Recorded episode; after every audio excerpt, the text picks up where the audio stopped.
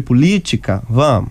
Vamos sim bater papo com a deputada federal baiana Lídice da Mata, que é filiada ao Partido Socialista Brasileiro, PSB, aqui da Bahia. Lídice foi eleita deputada federal com mais de 104 mil votos em 2018, na última eleição. Ela começou sua carreira política como vereadora de Salvador na década de 80, depois foi deputada estadual, federal, foi senadora também e entre 1993 e, 1990, e 1966 foi prefeita da capital baiana, Salvador. Foi a primeira mulher eleita prefeita de Salvador. História política ampla e marcada por várias conquistas. Lídice, além da carreira política que possui, é formada em ciências econômicas pela UFBA, a Universidade Federal da Bahia, e é com ela, deputada Lídice da Mata, que a gente bate um papo agora aqui no programa Altos Papos. Deputada, boa noite, obrigado por ter aceitado o nosso convite para conversar conosco aqui do programa. Boa noite, João. Boa noite a todos os amigos e ouvintes da nossa Rádio Princesa. Grande abraço para a feira e seu entorno. Que tá todo mundo na escuta, deputada. Eu quero começar esse bate-papo, Lídice, falando sobre a a decisão do presidente Jair Bolsonaro de sancionar a lei Mariana Ferrer, que é uma lei de sua autoria que tem como intuito criminalizar ofensas e constrangimento de mulheres que são vítimas de delitos é. sexuais em julgamentos e audiência. Queria saber de você como foi a formulação dessa lei a partir do que aconteceu com Mariana Ferrer. Olha, nós é, ficamos chocadas, assim como todo o Brasil, com as cenas que nós vimos serem divulgadas através das redes sociais, no Instagram, no Facebook, que eram que era o advogado de defesa de alguém que estava sendo acusado de estupro agredir frontalmente a denunciante, humilhar, né, atentar com agressividade contra a sua honra. E compreendemos que aquilo não podia ser possível que toda a luta que nós fazemos no movimento de mulheres durante tanto tempo, para que as pessoas agredidas que sofrem algum tipo de violência contra a sua dignidade sexual ou mesmo contra a sua dignidade, pudesse buscar a justiça para é, ser é, alcançar a punição dos seus agressores, dos seus algozes, ela, ela foi destruída com aquela audiência, com a forma que aquela audiência aconteceu. Porque aquilo era claramente um desestímulo a que qualquer mulher que sofresse uma agressão, e principalmente uma agressão sexual, se sentisse segura de poder denunciar. Por isso, nós ficamos estimulados a buscar um caminho que pudesse combater essa prática.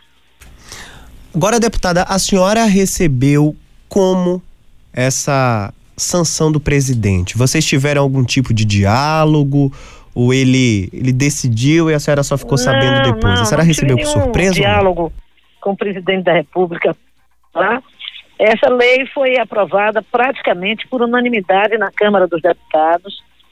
Depois ela foi aprovada também por unanimidade no Senado Federal recebeu a relatoria de duas, uma deputada e uma senadora experiente e competente, é a deputada Alice Portugal e a senadora Simone Tebet.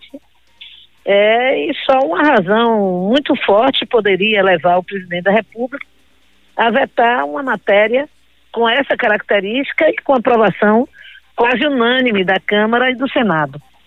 Então, eu imagino que os órgãos também é, de defesa da mulher no governo compreenderam a necessidade de, é, de aprovar, né? Até porque em tempo, digamos assim, em tempo normal de temperatura e pressão, como dizem os economistas, é, é inimaginável que aquilo possa acontecer. Né? É muito é muito ruim imaginar que nós moramos num país que precisa de uma lei para dizer que uma vítima de violência ou alguém que denuncia uma violência deva ser destratado, humilhado e agredido, como foi essa moça naquele episódio. É, e não só a, a vítima passar por uma outra forma de violência, né? Porque isso é muito uhum. grave.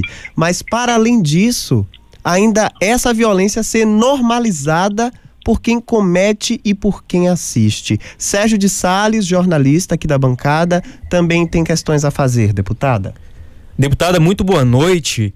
Ainda falando sobre veto, a senhora se posicionou contra o veto 59, né, que diz respeito à dignidade menstrual. Como a senhora enxergou esse veto Sim. do presidente Jair Bolsonaro? Eu acho que é um equívoco do governo vetar essa lei. Essa é uma lei que, primeiro, ela já está sendo viabilizada nos estados. Em São Paulo, é, foi o primeiro estado a implementar é, é, a distribuição de absorventes para as alunas, né, as pessoas que, são estudantes, é, as alunas nas escolas. E, e, e, na Bahia, temos agora a lei da deputada Olívia Santana também consolidando isso nas escolas e nos presídios. E é, o que se vê é que o, o importante é que ela fosse distribuída até pelo sistema único de assistência social, através do, dos CREAS, para a população de baixa renda, para pessoas que vivem em baixa renda e que necessitam de ter esse apoio para sobreviver e para garantir a sua condição de, de saúde, a sua condição de higiene, ainda mais numa situação de pandemia. Pois é, eh, deputada, é, não, não à toa, nesse bate-papo que a gente está tendo, a gente falou sobre dois projetos até agora, né, duas propostas que diz respeito sobre questões de desigualdade que atinge as mulheres, né, de desigualdade e violência. Uhum. A questão da dignidade menstrual e da violência de gênero também em, em julgamentos. E essas uhum. duas propostas tiveram de forma muito intensa a participação de mulheres na sua defesa. A senhora falou aí de Alice Portugal, que é aqui da Bahia, e também de Olivia Santana, parlamentar também aqui pela Bahia. É, os dados uhum. da, da Câmara dos Deputados mostram que de 1998 até a última eleição de 2018, o número de mulheres na bancada feminina da Câmara só cresceu saiu de 28 cadeiras ocupadas para 77. Hoje, 15% das cadeiras da casa são ocupadas por mulheres. Isso reconfigura também os debates que acontecem lá dentro, né, deputada? Sem dúvida. Mas veja bem, no nosso entendimento, no entendimento do movimento de mulheres, apesar desse registro que você faz do crescimento, ele se dá praticamente em doses homeopáticas. Se você medir o tempo é, que, em que isso ocorre, nós é, levamos todo esse tempo para chegar a 15%, quando na maioria é, dos países da América do Sul, é, e mesmo da América Latina, que é América do Sul e América Central, é, de países menos desenvolvidos economicamente, socialmente, tem uma participação de mulheres muito maior no parlamento, portanto, no poder. Então, esses 15% é muito pouco para o Brasil, para uma, uma população grande como a do Brasil e para uma presença de 52% da população de mulheres. Né? Então, nós precisamos que os parlamentos eles reproduzam a participação da população. Então, numa população de maioria negra, absolutamente, e de maioria feminina, é, é muito ruim que nós tenhamos um cenário em que o parlamento brasileiro é majoritariamente branco e masculino. Ela, isso não representa o Brasil. E não representa o Brasil que trabalha, que constrói, o Brasil que sustenta as suas famílias. Nós já somos mulheres 48%, 43%, melhor dizendo, de chefes de família no Brasil. Então, a importância da mulher na economia popular é muito grande.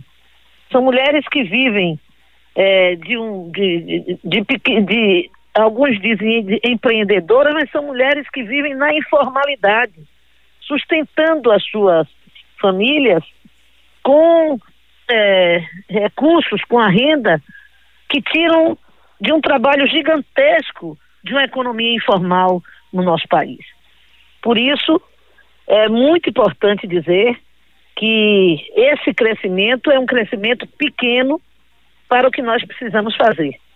E a nossa é, luta aí, quando definimos 30% de, de fundo eleitoral para as 30% de mulheres que são obrigatórias concorrer às eleições, visa aumentar substancialmente a participação das mulheres no parlamento.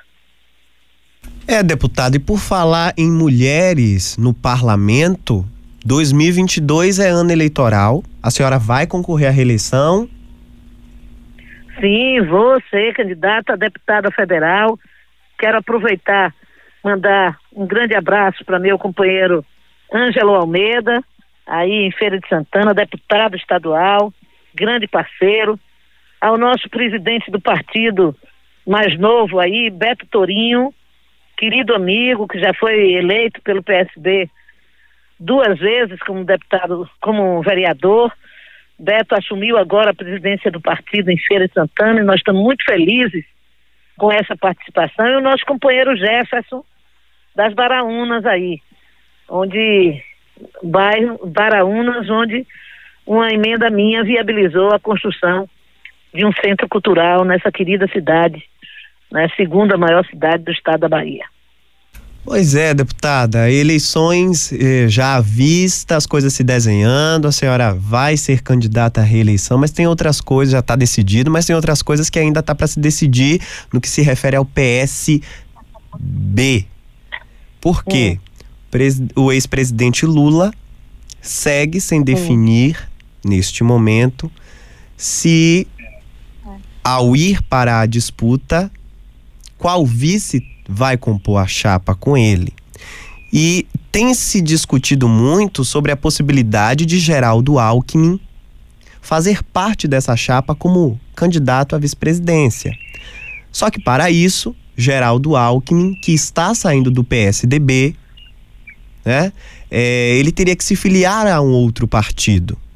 E aí falou-se muito da filiação de Geraldo Alckmin ao PSB. Como que a senhora vê esta possibilidade? É com bons olhos? Olha, eu acho que o Brasil hoje, é, infelizmente, com a ameaça que esse governo significa, está entre retomar a democracia ou ir por um caminho piorado ainda de, de governo é, de ferro, governo com uma tendência policialesca, governo que não garante ao povo brasileiro o acesso a políticas é, de inclusão social. Porque a democracia, ela não é apenas o direito de falar o que quer, de se organizar, ela é o direito, principalmente, de poder participar da economia do país, da, dos resultados da economia, produzidos pela economia, e de dar oportunidades a todos. E esse governo é um governo cada vez mais elitizado, esse governo de Bolsonaro só pensa nos ricos. Pegou a Petrobras e botou a Petrobras para ter uma política que está é, mais preocupada em garantir a lucratividade dos seus acionistas estrangeiros, poucos é, acionistas estrangeiros que é, levam o país hoje a viver uma inflação, a pagar um gás de cozinha por mais de 100 reais, um, um um combustível por mais de, de sete reais o litro. E, obviamente, que a inflação com isso está disparando no país e aquilo que no governo de Lula é, era um, uma conquista, que era o direito do, do povo brasileiro fazer três refeições por dia, está se transformando numa, numa tragédia, que é a fome é, chegando à porta do cidadão brasileiro. Ou seja, o que um, o brasileiro mais deseja nesse momento é um prato de comida. É a possibilidade de garantir a seus filhos é, um pedaço de carne e um, um, um café da manhã e um, café da noite. E é isso que nós precisamos dar possibilidade ao povo brasileiro voltar a ter. Desenvolvimento, renda, né, para que o país possa se desenvolver. Então, o PSB está tá nessa linha e discute seriamente o apoio à candidatura do presidente Lula nesse caminho. Né? Quanto ao vice, o vice, na opinião, imagino, de todo mundo, não apenas nós, porque parece que a política é uma coisa que os políticos que entendem e decidem, não. A política é feita pelo cidadão. Eu acho que todo cidadão comum que quer votar em Lula, aí na Bahia, sabe que nós precisamos trazer gente que possa ajudar a eleger Lula. Por isso nós, é, o PSB, é, tem discutido com o PT sobre a possibilidade dessas e surgiu nesta conversa essa, esta possibilidade de, de Alckmin vir para o PSB, que Alckmin não é um, um um, um militante do PSB, não é um homem de esquerda, é um homem de centro-direita, mas que tem compromissos com a democracia, sempre os teve no Brasil. Então, nós nos abrimos a conversar sobre isso, em função principalmente de querer dar uma, uma contribuição a, a maior que nós pudermos para eleger Lula presidente do Brasil. É, confesso, deputada, que me surpreendi um pouco com a, com a possibilidade de Geraldo Alckmin se filiar ao PSB para compor chapa com Lula. Porque o PT já fez outras alianças em, em em períodos anteriores, sobretudo com o PMDB, que depois veio a ter uma desavença política que culminou no impeachment de Dilma e assumiu justamente o vice-presidente dela, que colocou é, em vigência um plano de governo absolutamente diferente, porque não estava alinhado com as ideias é, do governo que a população elegeu. A senhora acredita que isso com Alckmin não é possível de acontecer? Eu não vejo nenhum paralelo, me perdoe, é, nenhum paralelo. Né? A história é bem diferente, é, sem nenhum querer ser defensora de Alckmin, mas já defendendo de alguma forma. Alckmin é um homem de comportamento muito reto naquilo que ele acredita, ele não é de esquerda, nem nunca se disse de esquerda, não está é, diferente de, de, de do ex-presidente Michel Temer, que usou de uma estratégia de quase chantagear o PT para ir para assumir a presidência. É, lembro que o PMDB da Bahia, inclusive, à época, anunciava rompimento com a presidente Dilma naquela que foi a convenção que indicou é, Michel Temer para o seu é, para ser seu vice. Então não, não acho que essa seja a construção desse momento. E não acho que é uma imposição de, de, é, de Alckmin ser o, o, o candidato.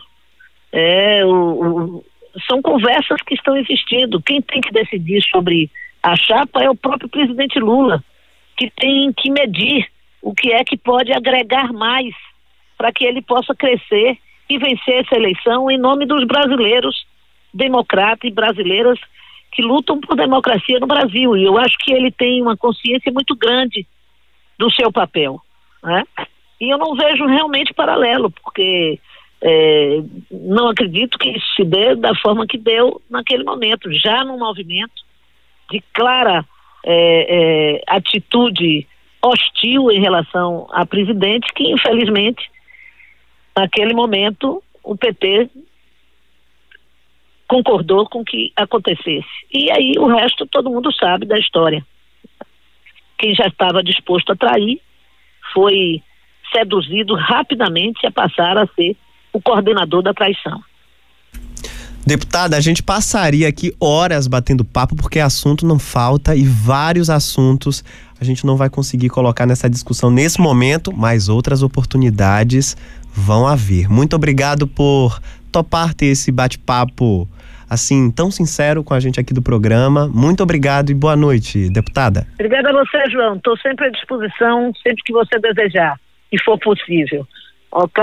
Um grande abraço. Ok, um grande abraço. Deputada Lídice da Mata, que já anunciou que é pré-candidata à reeleição.